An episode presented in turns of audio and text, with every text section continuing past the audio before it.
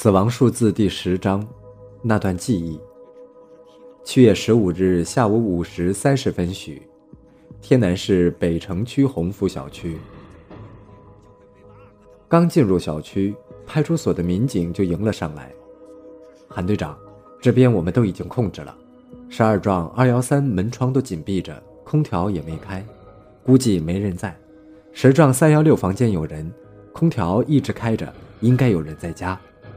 啊，那走吧，直接去十幢。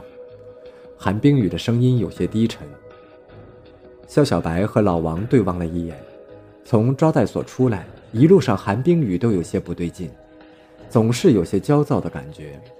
老王和肖小白也察觉出他的情绪不对，一路都没有怎么说话，气氛沉闷的有些让人压抑。进入房间，抓到许建军和搜到血衣之后。肖小白注意到，韩队长的面色变得越来越难看。民警将许建军带出来后，韩队长和派出所的负责人商量了一下，决定审讯工作由派出所的民警来完成，而肖小白三个人则赶回市局。肖小白和老王对现在赶回市局的决定都有些疑问，毕竟这个案子是自己这边跟的。不参与审讯工作，总是有些不对劲的感觉。但是看到韩队长铁青的脸，两个人的话到了嘴边又咽了回去。车厢里一片沉默，老王心里一个劲儿的后悔。他习惯的坐在副驾驶的位置上，这一次也不例外。结果这样一来，跟肖小白根本无法交流，而坐在驾驶位上的韩队长看样子心情不好。根本无法说上话。路过加油站的时候，给车加了点油。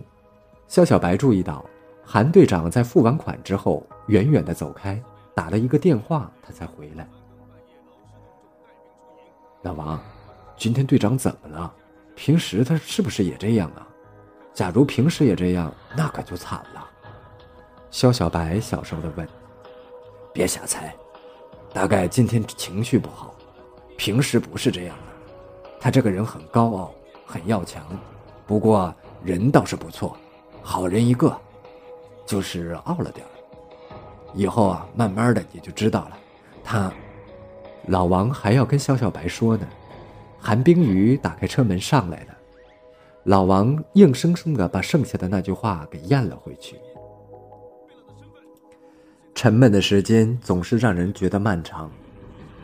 肖小白不时地看着窗外，他感觉好像几个小时都过去了，怎么才刚刚到二环路？哎，老王，你说刚才那个男的可真可恨哈！虽然他老婆做了那种事情对不起他，但是他也真下得了手，换了我，我可下不了手。肖小白还是忍不住这种压抑，打破了沉默。哎，谁说不是呢？不过这人呐，有的时候一生气，脑子一热，自己做的事情自己都想不到，这种事情可说不好。老王倒是一副见怪不怪的样子，但是我觉得那个男的有点傻傻的，血衣和刀子为什么要带回来扔在小区垃圾桶呢？随便找个地方扔了不就得了？扔在自己家附近，哎，傻的可真够可以的。哎，小肖，你怎么知道人就是许建军杀的？现在没有定案，没有查清楚之前，你可不要乱猜啊！韩队长突然开口了，这一下老王和肖小白都吓了一跳，还没有来得及开口接这个茬，韩队长又接着说：“很多东西看起来是真的，可它偏偏就是假的；很多东西看起来是假的，可它偏偏就是真的。”韩队长叹了一口气。没有再说话，车厢里再次陷入了沉默。借着车内仪表盘上昏暗的灯光，肖小白看到老王仿佛若有所思。忽然，车外的一道刺目的光亮将肖小白从沉思中惊醒。他还没有明白是怎么回事，就听到“砰”的一声，一股巨大的冲击力将他从座位上狠狠地掀起，撞在车顶上，又重重地落下。肖小白脑子里一片空白，心里只有一个念头：坏了，出车祸了。眩晕之后，肖小白强打起精神，努力地查看四周的一切。车是从侧面撞过来的，恰好正对着老王的位置。肖小白努力地移动了一下自己卡在座位里的胳膊，试着呼喊着老王和队长，但是两个人都没有回应。车内一片漆黑，只有仪表盘上微弱的灯光。肖小白听到滴答、滴答的水声，他猜想那可能是油箱漏油滴落的声音。他抽了一下鼻子，才发现自己鼻子里全都是鼻血，根本就无法辨别气味。夏天的天南市温度很高，被撞翻的车厢内憋闷的让人难受。肖小白觉得浑身的汗水都在拼命的往外冒，脸上不知是汗水还是鲜血，挂在脸上痒的难受，却根本无法伸手去擦。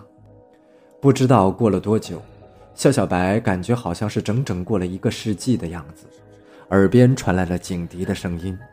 又过了一会儿。车厢外响起了金属扭曲的声音，救援人员准备开始打开扭曲变形的车门了。救命啊！快快快救救我们！肖小白用尽力气喊道：“里面还有几个活的？”一个粗犷的声音响起：“三个！快快救老王！副驾驶座位上那个，快点儿！”肖小白说完这话，就昏了过去。肖小白慢慢睁开眼睛，这一段记忆对他来说简直就如噩梦一般，但是他却不得不如此。在这段失而复得的记忆中，肖小白印象最深刻的就是韩队长铁青的脸。肖小白有一种直觉，这一定与韩队长的自杀有关，但是又是什么原因造成这种情况的呢？肖小白忽然想起韩队长的话。小肖，你怎么知道人就是许建军杀的？记忆中，韩队长曾经在加油站远远的打过一个电话，那个电话就是打给负责审讯的民警的吗？为什么韩队长那么肯定凶手就不是许建军呢？那么多的罪证都指向许建军，为什么韩队长如此肯定呢？难道？